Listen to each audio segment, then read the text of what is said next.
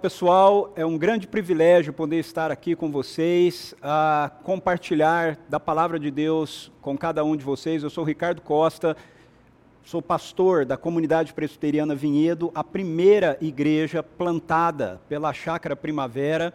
É, e ao longo desses 20 anos, a Chácara já plantou muitas outras igrejas, mas eu tive o privilégio de poder participar desse processo de plantação da igreja presbiteriana ali na cidade de Vinhedo. Hoje nós atingimos várias outras é, cidades que estão conectadas ao nosso trabalho ali.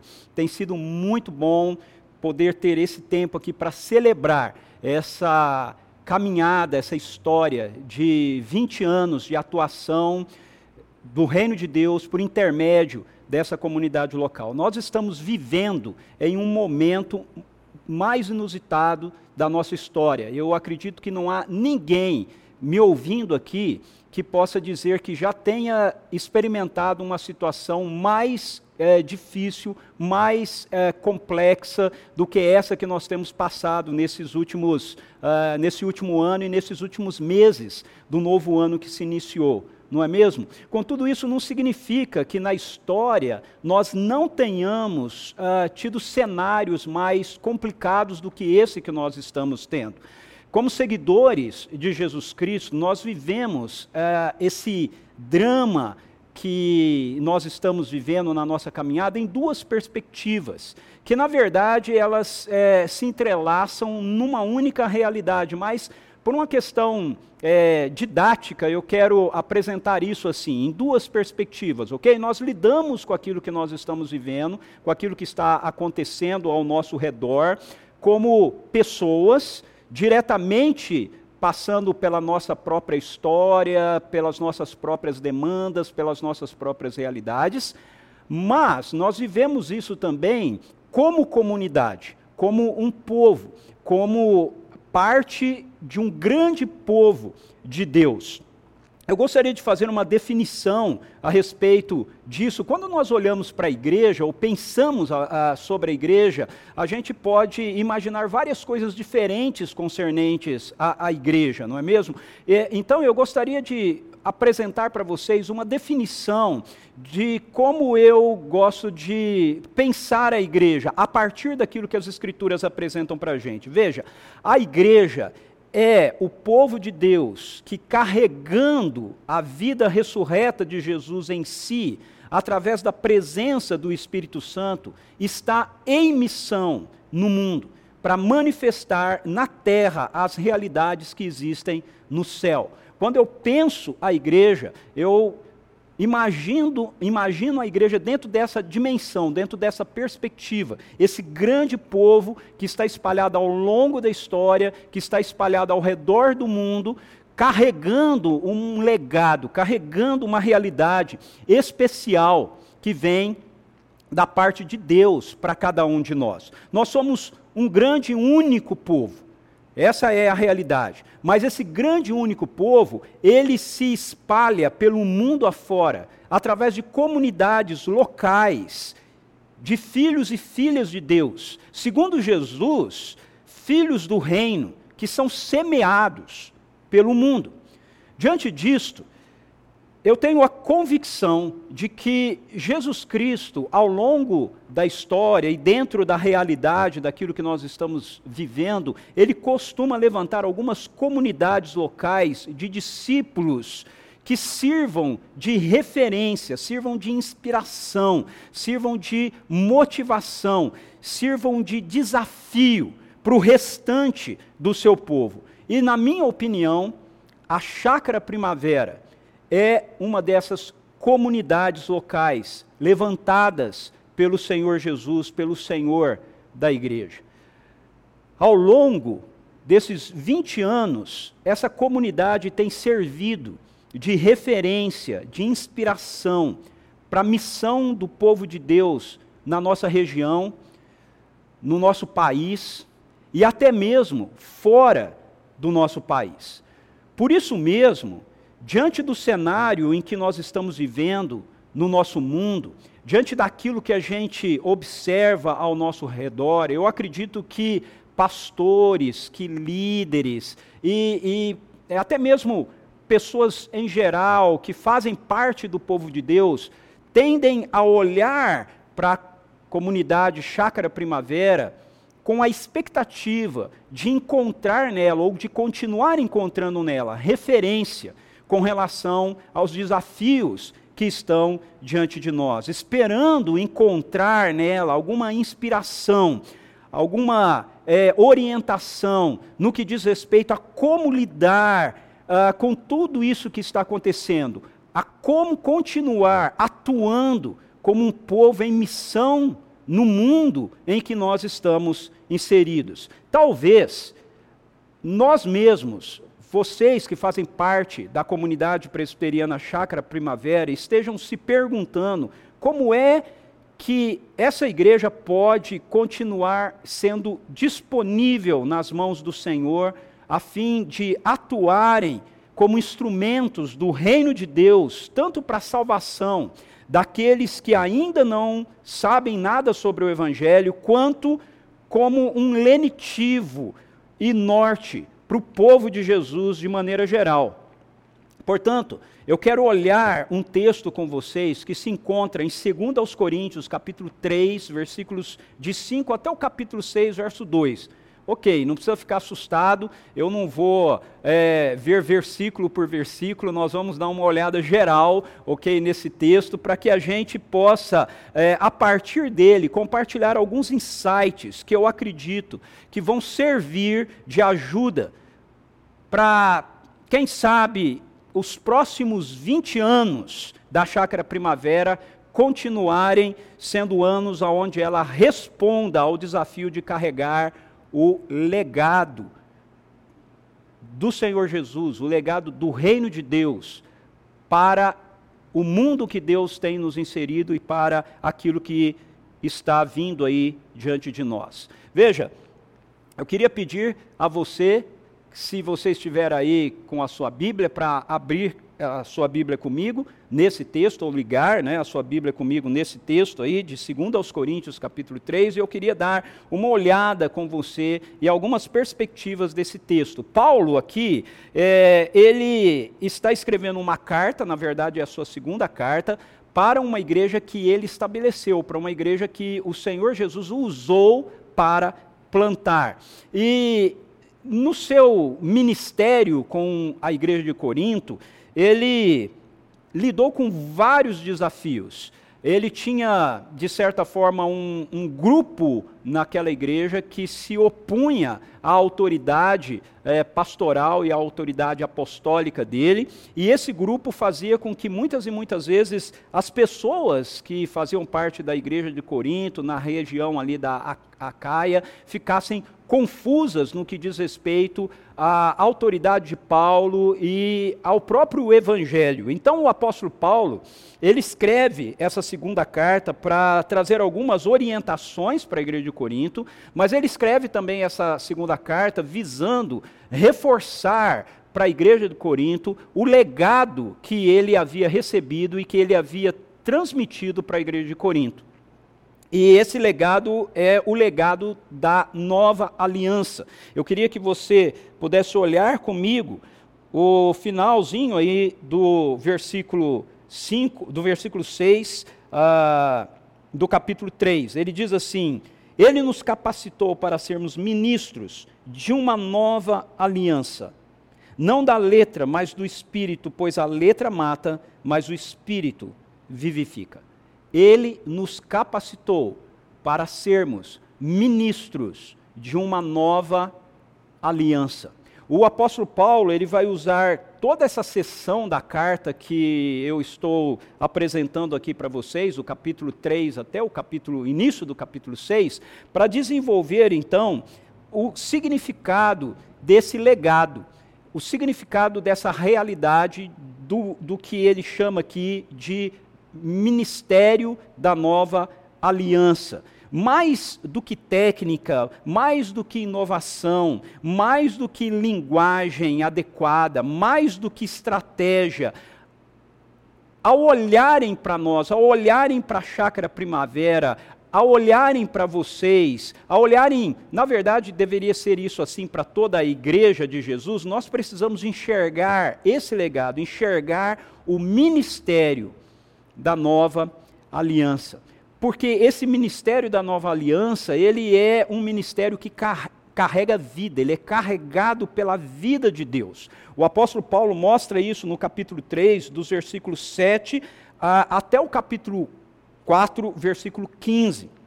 Ele vai discorrer a respeito dessa realidade. Quando ele fala no final do capítulo 6, ou no, no desculpa, no versículo 6 uh, ah, do capítulo 3, que ele recebeu o ministério da nova aliança, logo em seguida, ele vai fazer um contraste a respeito desse ministério da nova aliança, disso que ele chama de ministério da nova aliança, com aquilo que fora dado por Deus a Moisés, uh, lá no Antigo Testamento, ou seja, a lei. E ele começa dizendo assim: o ministério que trouxe a morte foi gravado com letras em pedras, mas esse ministério veio com tal glória que os israelitas não podiam fixar os olhos na face de Moisés por causa do resplendor do seu rosto, ainda que desvanecente. Então veja bem, ele está fazendo um contraste aqui.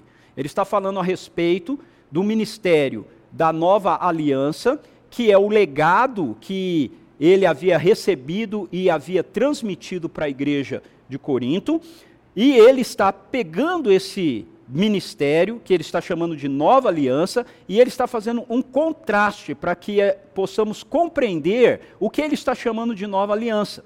E esse contraste que ele faz, ele o faz relacionado àquilo que Moisés havia recebido lá no Antigo Testamento, quando Deus lhe conferiu a lei após ter liberto o povo de Israel do Egito para que então, através da lei, ah, o povo de Israel pudesse aprender a viver a vida como um povo livre.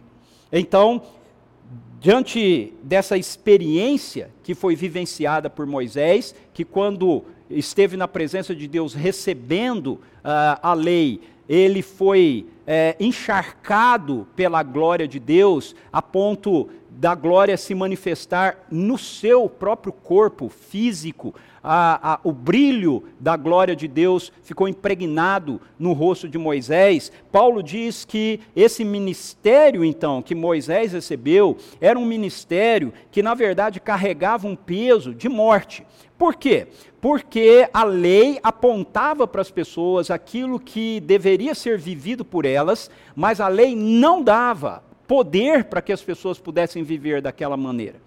Então, na verdade, a lei, ela reforçava a realidade de que ah, as pessoas eram merecedoras, sim, de punição, porque elas não tinham condições de viver de conformidade com aquilo que Deus estava apresentando para elas, embora aquilo fosse o melhor. Então, o apóstolo Paulo diz: apesar desse, é, dessa aliança antiga, dessa aliança dada a Moisés, ser uma aliança marcada pela realidade da morte, ela tinha em si um peso de glória, ela carregava da glória de Deus com ela. Aí ele vai dizer quanto mais então o ministério da nova aliança, o ministério da nova aliança ele é um ministério que carrega mais a, da realidade da glória de Deus, porque ele carrega em si a própria realidade da vida de Deus. Ele vai mostrar isso para a gente nos versos 17 e 18 uh, do capítulo 3, quando ele diz assim: Ora,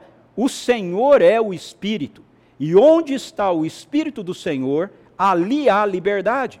E todos nós que com a face descoberta contemplamos a glória do Senhor segundo a sua imagem, estamos sendo transformados com glória cada vez maior a que vem do Senhor, que é o Espírito.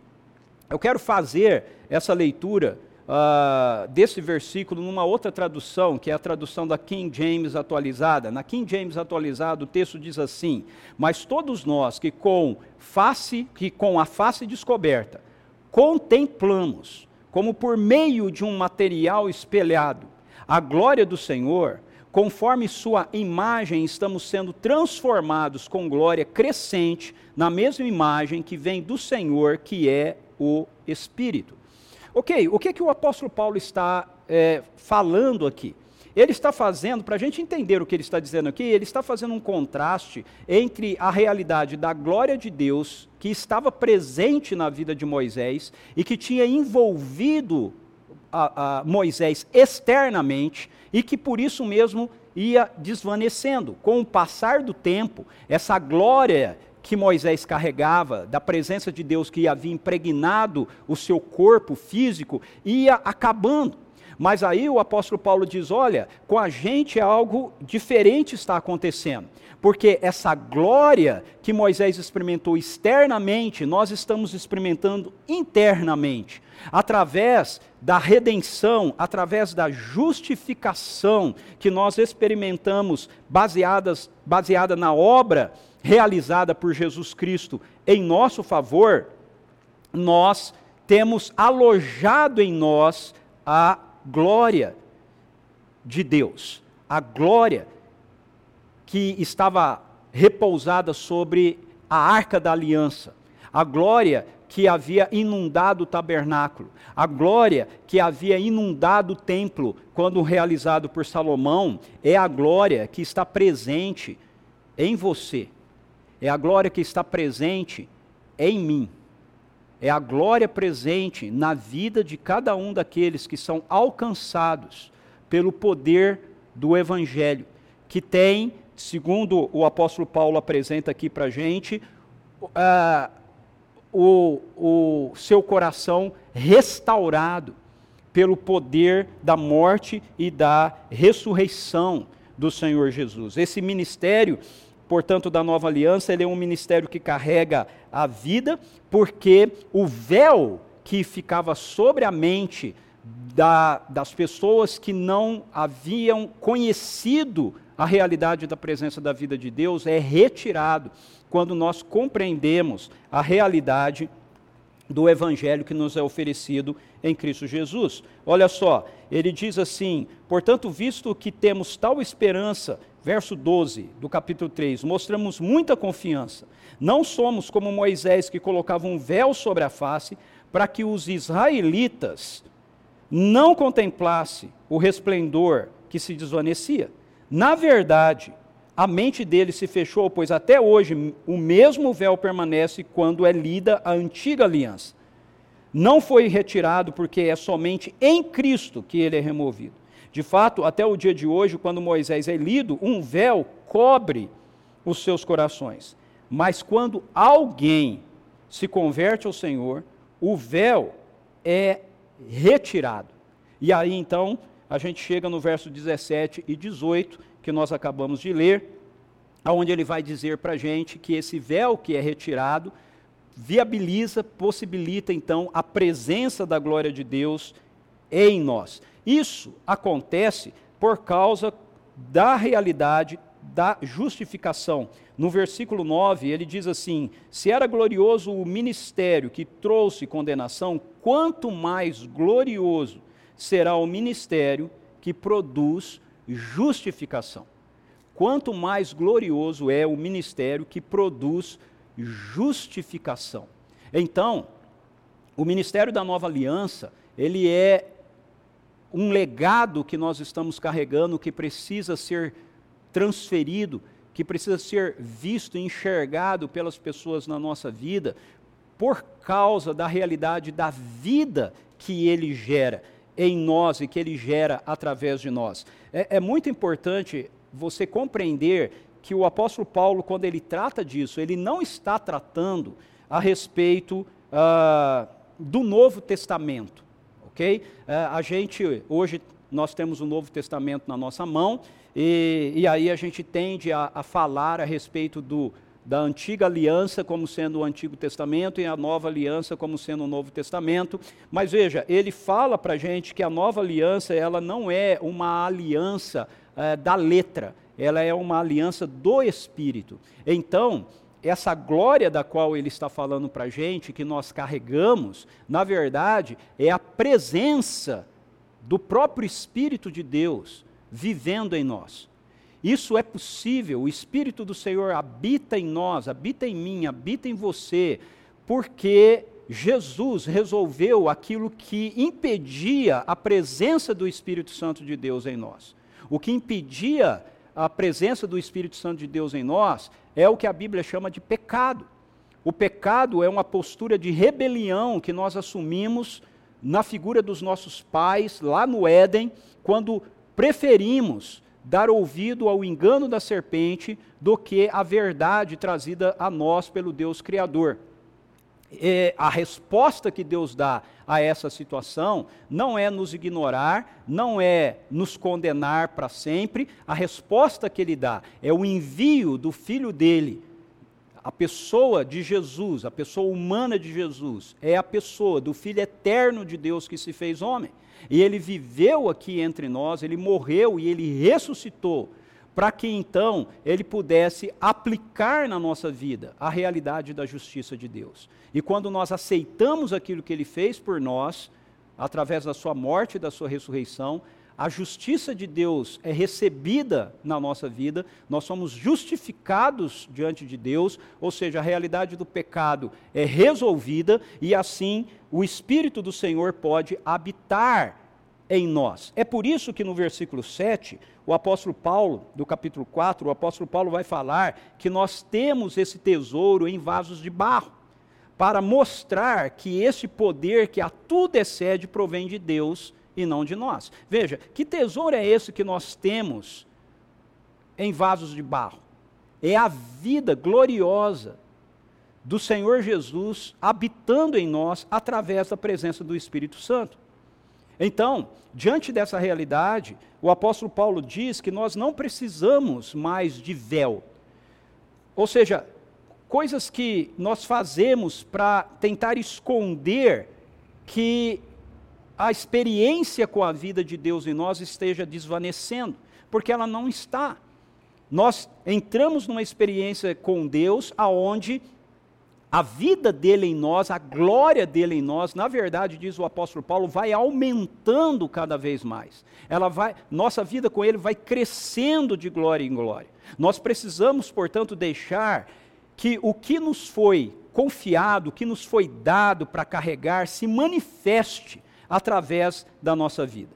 E isso é feito mediante o rompimento com qualquer tipo de complemento ou acréscimo desnecessário à mensagem do Evangelho.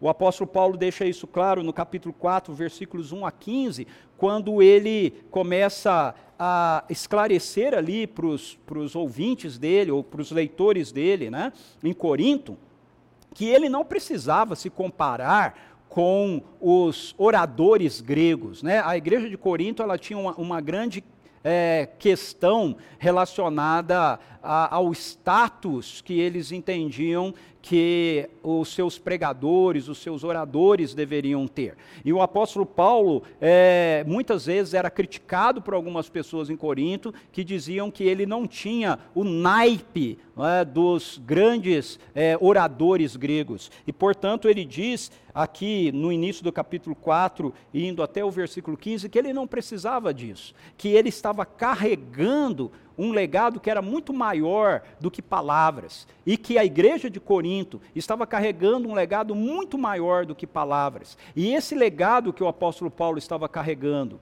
maior do que palavras, que a igreja de Corinto estava carregando, maior do que palavras, é o mesmo legado que a chácara primavera carrega e precisa continuar carregando. É o mesmo legado, na verdade, que a igreja de Jesus carrega e precisa continuar carregando a nova aliança que gera essa realidade da vida. O ministério dessa no, da nova aliança que carrega um novo enfoque da história, uma nova maneira de nós olharmos para o mundo e de nós enxergarmos o mundo. Ele vai desenvolvendo isso a partir do capítulo, do versículo 16, do capítulo 4, até o capítulo 5, uh, ah, versículo 10. O apóstolo Paulo, no verso 18, ele diz assim: uh, no texto assim: fixamos os olhos, não naquilo que se vê, mas no que não se vê. Preste atenção, nós fixamos os olhos naquilo não naquilo que se vê, mas no que não se vê. Pois o que se vê é transitório, mas o que não se vê é eterno. o que não se vê é eterno. E, e, e esse é um grande desafio, um grande desafio para se viver como igreja no nosso contexto. Não é verdade? Veja, o nosso mundo, as pessoas ao nosso redor, mais do que nunca, são atraídas por aquilo que elas enxergam neste mundo.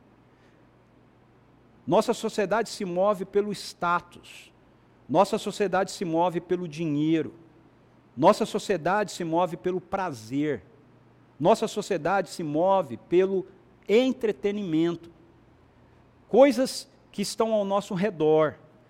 O problema disso é que nós passamos a ter a nossa esperança atrelada também às coisas que nós podemos ver.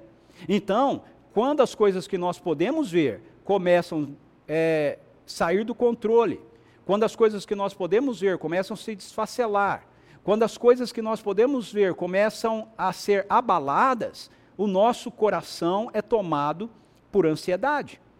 Portanto, compreender a realidade desse legado da nova aliança, na perspectiva de que ela apresenta para nós um novo enfoque, uma nova maneira de nós olharmos para a história, de nós olharmos para a vida, é de fundamental importância para que a gente navegue por essa nova situação que estamos vivendo, que estamos experimentando.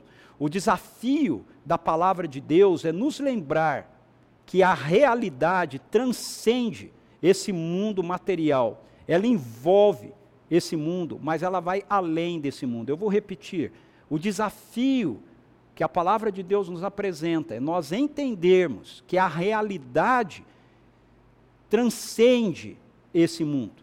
A realidade da vida envolve esse mundo, mas ela vai além dele. E para que entendamos isso, o apóstolo Paulo, ele usa como exemplo uma das realidades que mais nos aterroriza e que tem estado tão perto de nós nesse último ano. A realidade da morte. Veja, uma vez que nós estamos fazendo parte de uma nova aliança que nos leva a carregar a glória de Deus em nós, pela presença do Espírito Santo, como é que nós devemos lidar com a questão da fragilidade que nós vemos em nosso corpo mortal? Como é que nós podemos lidar com esse contraste que o apóstolo Paulo fala a respeito de nós carregarmos em nós um grande tesouro, um tesouro inestimável, que é a vida ressurreta do próprio Jesus em nós através do Espírito, sendo que essa vida está sendo carregada por vasos de barro. Ou seja, por um corpo físico que ainda não foi glorificado, que ainda está à mercê de enfermidades, de, de acidentes, de catástrofes. Então, o apóstolo Paulo, em 2 Coríntios, capítulo 5, versículos de 1 a 10, ele vai tratar disso. Veja, ele começa dizendo assim: Sabemos que, se for destruída a temporária habitação terrena em que vivemos, temos da parte de Deus um edifício, uma casa eterna nos céus, não construída por mãos humanas. Por favor, não perca aquilo que está sendo dito pelo apóstolo Paulo aqui. Infelizmente, nós temos a tendência aí, né, nas nossas Bíblias, de fazermos essas separações, né, por capítulos, por títulos em negritos, e às vezes a gente começa a ler algo num capítulo novo, dividido por um texto de negrito, e a gente esquece tudo que foi dito anteriormente. Mas veja, o que o apóstolo Paulo está fazendo aqui, a partir do capítulo 5, versículos 1 em diante, é dar um exemplo para a gente do que ele está afirmando no verso 18, quando ele diz que nós fixamos os olhos, não naquilo que se vê, mas no que não se vê. Porque o que se vê é transitório, mas o que não se vê é eterno. Então ele diz: veja, por exemplo, o nosso corpo mortal. Se esse corpo mortal que nós temos se desfizer, ou seja, o corpo mortal é aquilo que a gente vê, ele vai dizer: nós temos uma habitação, um corpo eterno que já existe na presença de Deus, que vai nos ser fornecido. Então, isso é, um, é um, um, exemplo que o apóstolo Paulo nos está dando a respeito de como o ministério da nova aliança traz para a gente essa perspectiva de um enfoque diferente da maneira de nós olharmos para a vida e de nós encararmos as, as dimensões e os desafios que estão ao nosso redor no que diz respeito à vida. Foi A. W. Tozer quem disse que um mundo assustado precisa de uma igreja forte.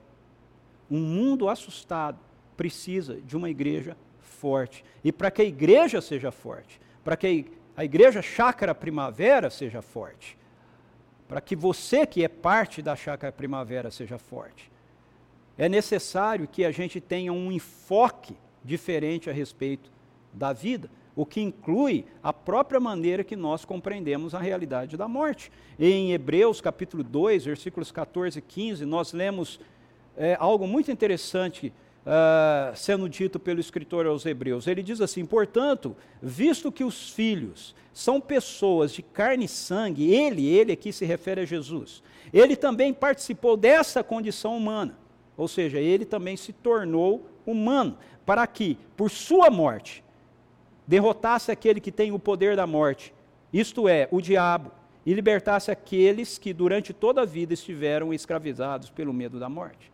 Preste atenção. Esse é um texto muito interessante, se você lê ele com pouca atenção, às vezes você não percebe aquilo que o texto realmente está dizendo para a gente. Olha só, o texto está dizendo aqui que Jesus, a palavra eterna de Deus, o Filho eterno de Deus, se fez homem, participou da condição humana que nós temos, ou seja, de um corpo que é feito de vaso de barro, ok? Um corpo que está limitado à realidade dessa presente ordem da criação que é afetado, ok, pela, pela dor, pelo sofrimento, pela enfermidade e etc. Ele participou dessa condição para que ele pudesse morrer. Ele pudesse morrer. Então, para que através da sua morte, ele destruísse, ele derrotasse aquele que tem o poder da morte. Preste atenção no verbo Jesus morreu e ressuscitou e ele derrotou, diz o escritor aos Hebreus. E detalhe aqui, eu quero reforçar isso para você. Esse texto, assim como todo o restante das escrituras, é inspirado por Deus, então não é uma ideia do escritor aos Hebreus, ok? Deus está trazendo direção para ele em relação a isso. E o texto diz que Jesus morreu e ressuscitou para que derrotasse aquele que tem o poder da morte. Não aquele que tinha o poder da morte, mas aquele que tem o poder da morte. Ou seja, quem continua detendo o poder da morte é Satanás. A morte é uma realidade que nós experimentamos porque ela é a consequência da nossa rebelião. O salário do pecado é a morte. O projeto de Deus, o desejo de Deus, o plano de Deus, o sonho de Deus para a humanidade, para nós, não é a morte, é a ressurreição. E a resposta dele para isso foi a morte e a ressurreição de Jesus. E quando nós entendemos que Jesus morreu e ressuscitou, ele está dizendo aqui que, embora Satanás continue tendo o poder da morte, nós não precisamos mais ficar escravos do medo disto.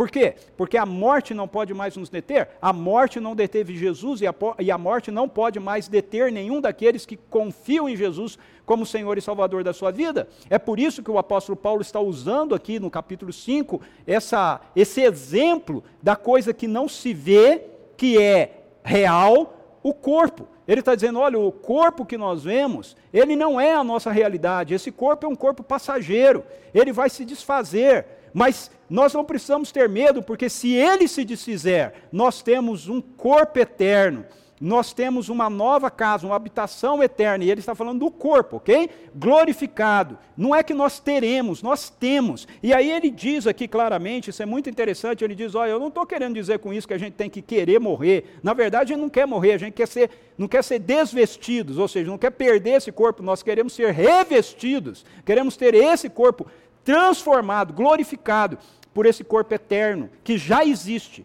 e que está na presença do Senhor.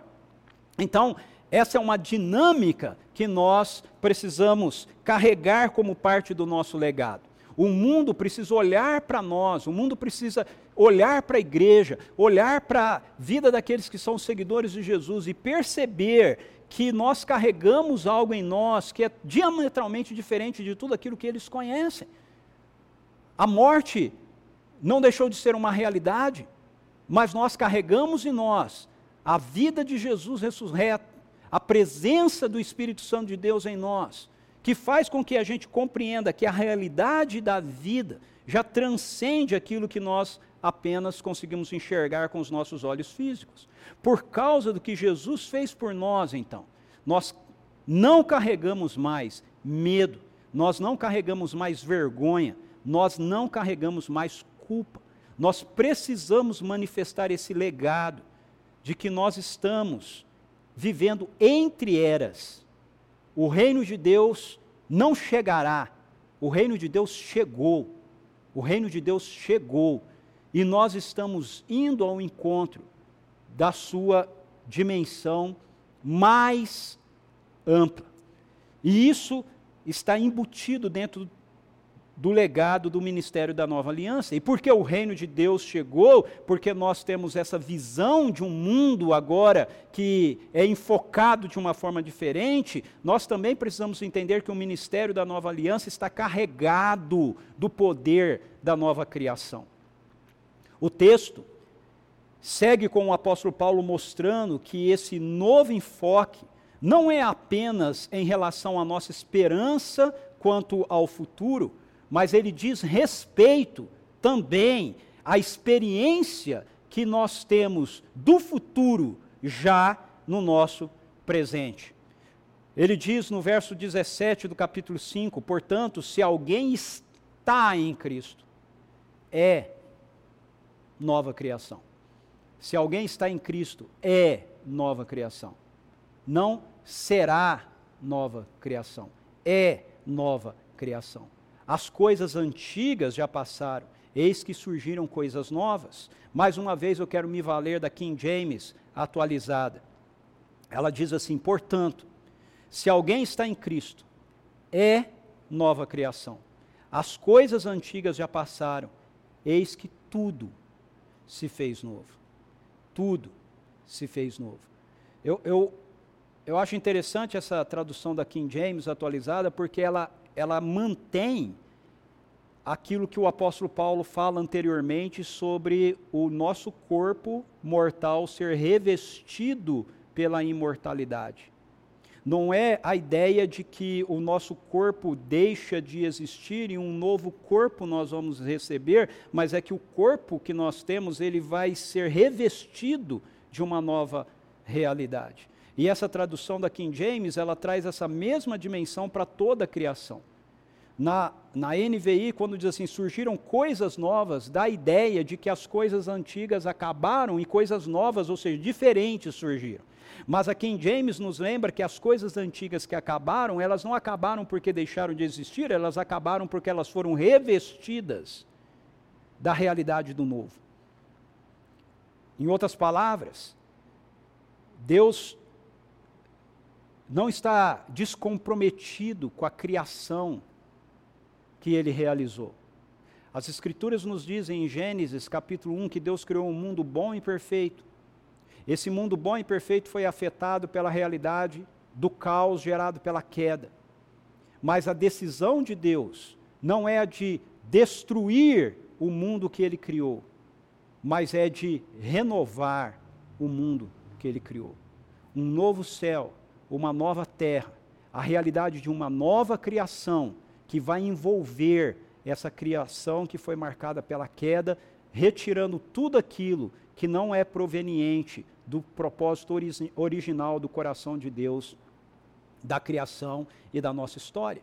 Assim, como nós aguardamos então o nosso corpo ser revestido da incorruptibilidade e já vivemos com base nessa expectativa, com base nisso, por causa da presença do Espírito Santo de Deus que nos foi dado, nós também devemos viver aqui certos de que pela ressurreição de Jesus, o poder da nova criação já está em ação ao nosso redor.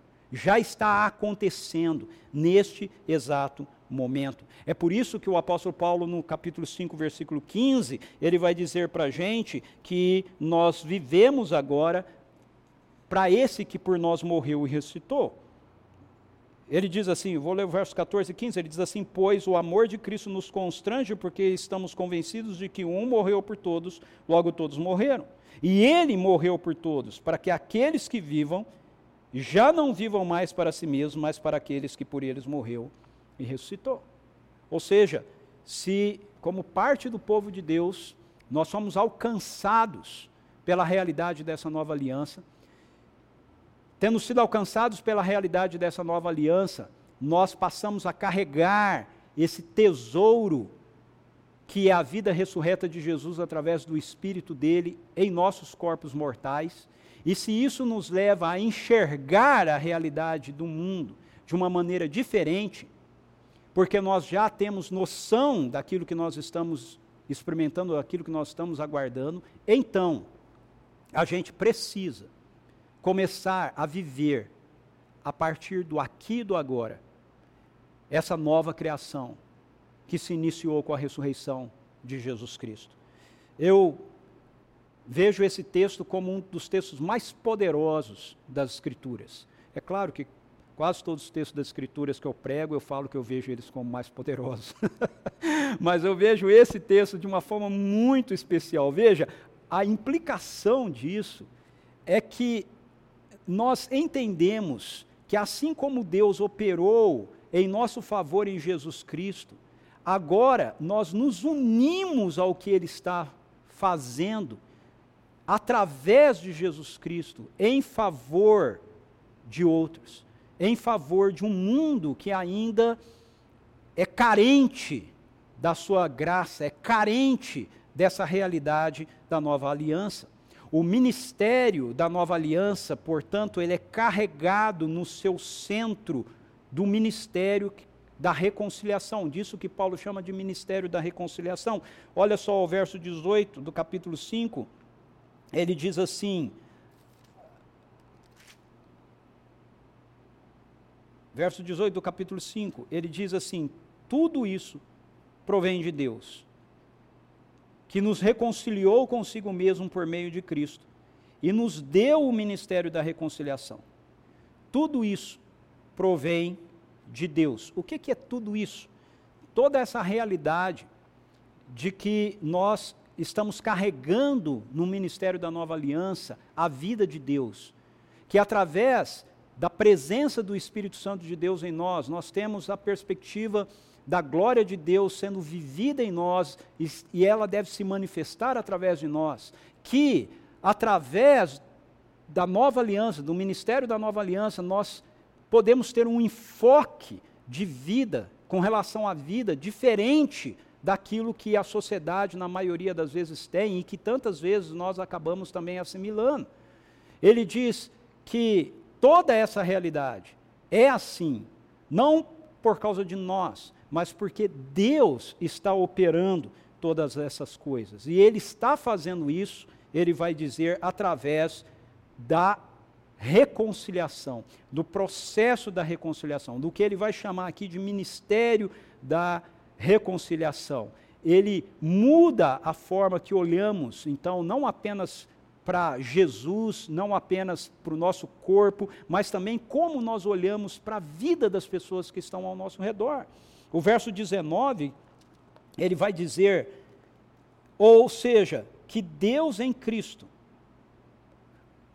preste atenção nisso, que Deus em Cristo estava reconciliando consigo o mundo, não levando em conta os pecados dos homens, e nos confiou a mensagem da reconciliação. Deus em Cristo não está reconciliou consigo o mundo, não está levando em conta o pecado dos homens. Esse texto é, é muito é muito doido. Olha só. No verso 18 ele diz: Tudo isso provém de Deus, que nos reconciliou consigo por meio de Cristo e ele nos deu o ministério da reconciliação. O ministério da reconciliação está no centro do ministério da nova aliança. Agora, o que é o ministério da reconciliação? Ele explica no verso 19. Ele diz: o ministério da reconciliação é que Deus, em Cristo, estava reconciliando consigo o mundo. Ou seja, reconciliar é algo que você faz porque houve uma quebra de relacionamentos. Então, no pecado, na queda, houve uma quebra de relacionamento entre nós, a humanidade e Deus. Deus se moveu para reconciliar. Deus é aquele que dá o primeiro passo para nos trazer de volta a uma vida de relacionamento com Ele. E Ele diz que Ele faz isso através de Cristo Jesus. E por causa do que Ele faz por intermédio de Cristo Jesus, então ele não leva em conta os pecados dos homens. E aí, ele diz que ele nos confiou a mensagem da reconciliação. Ou seja, nós carregamos como legado esse anúncio para as pessoas de que, da parte de Deus, tudo está resolvido.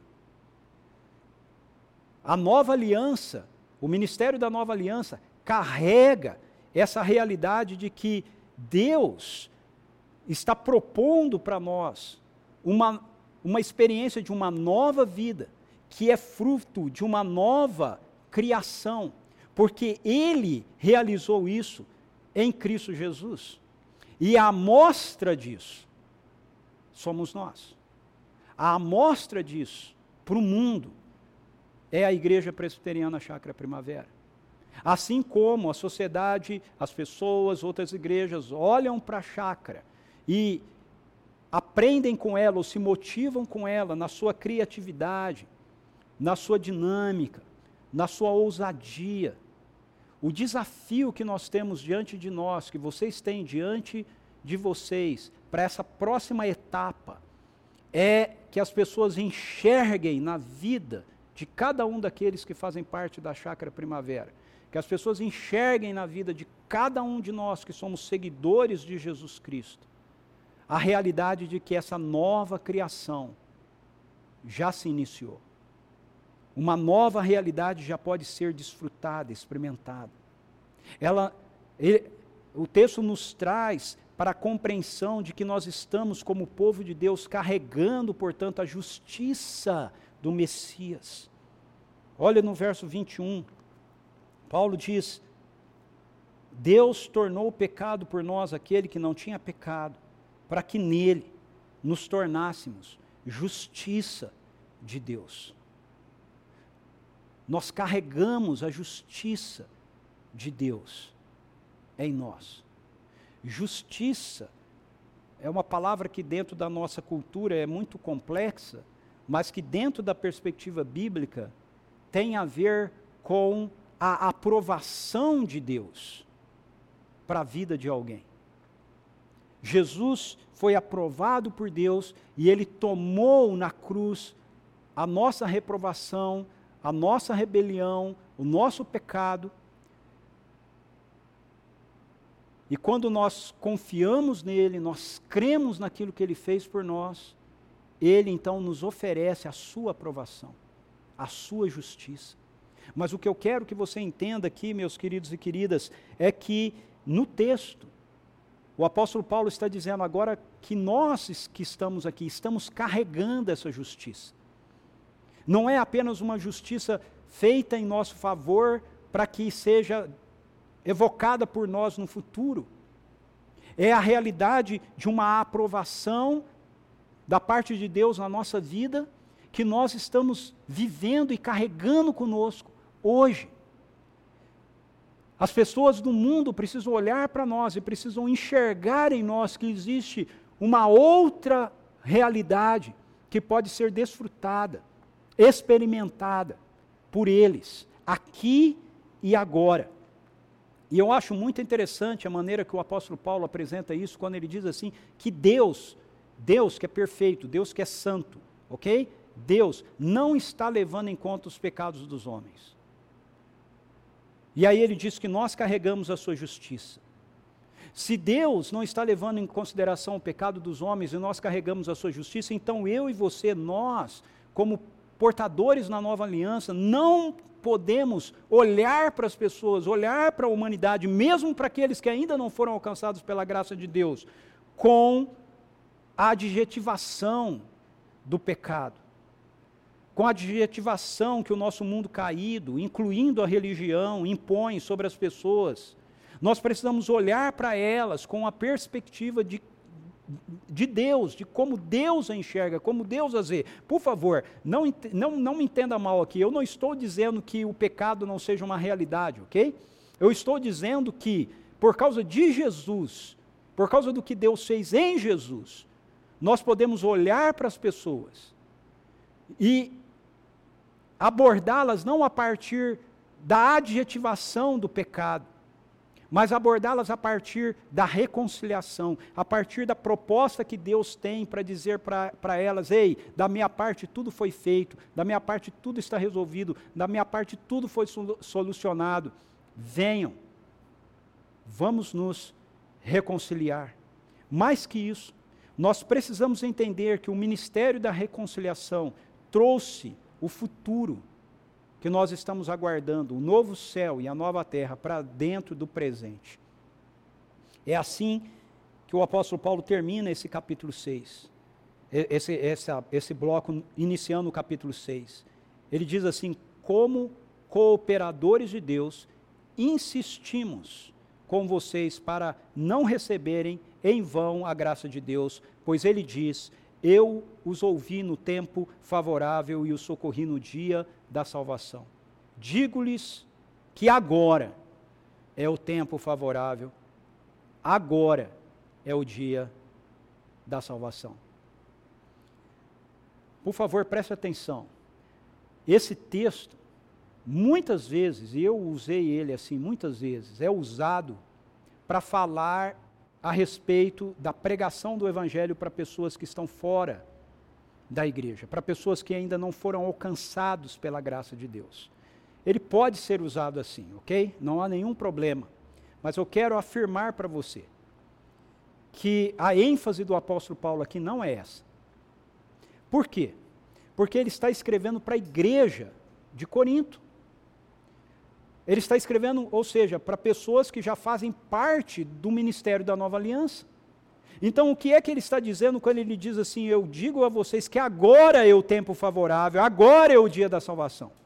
O que ele está dizendo para a igreja de Corinto, para mim e para você, é que aquilo que nós experimentamos através da presença gloriosa de Deus em nós, por intermédio do Espírito Santo de Deus, que a Bíblia chama de salvação, não é algo para a gente desfrutar apenas quando nós morrermos ou quando nós formos para o céu. É uma realidade que a gente precisa começar a experimentar a partir de agora. Ou seja, aquilo que nós aguardamos com grande expectativa para o céu, nós precisamos começar a viver de modo significativo na terra. Hoje é o dia da salvação. A salvação já chegou. A salvação, a experiência com a realidade de uma nova criação já começou. 2 Coríntios 5,17. Não vai começar, já começou. Então o que o apóstolo Paulo está dizendo é: vivam isso a partir de agora. Esse é o legado que nós precisamos mostrar. Então, a chácara primavera precisa encarar esse desafio de carregar esse legado da influência da nova aliança se nos primeiros 20 anos esse legado foi carregado com a demonstração da excelência, da criatividade, do compromisso com a plantação de novas igrejas, eu penso que somado a essas coisas, o grande desafio para os próximos 20 anos de vocês será o de um discipulado que leve cada um a viver a partir da realidade dessa nova aliança que nos dá, pela graça, a licença e a capacidade de pensarmos como Jesus pensa, de falarmos como Jesus fala e de fazermos o que Jesus faz, porque a vida dele está em nós. Portanto, a minha oração é que o céu seja visto em conexão com a terra, através da vida da Igreja Presbiteriana Chácara Primavera através da vida de cada um de vocês que compõem essa igreja. E que o estilo de vida de vocês seja tão atrativo, tão fascinante, que continue levando outras comunidades, outras igrejas a quererem se modelar no legado que vocês têm carregado. Eu gostaria de orar por você. Pai, em nome de Jesus, eu quero te agradecer por esse tempo aqui. Eu quero te louvar por tudo aquilo que o Senhor tem feito nesses 20 anos de história da Igreja Presbiteriana Chácara Primavera, todo o legado que ela tem carregado. E eu quero pedir, Senhor, em nome de Jesus, que a realidade da nova aliança que está presente nela seja, Senhor, manifestado de forma contundente através da sua liderança, mas também através de cada um daqueles que fazem parte dessa igreja. E que ela continue inspirando, motivando, desafiando o restante do teu povo a seguir pelo mesmo caminho, em nome de Jesus. Amém.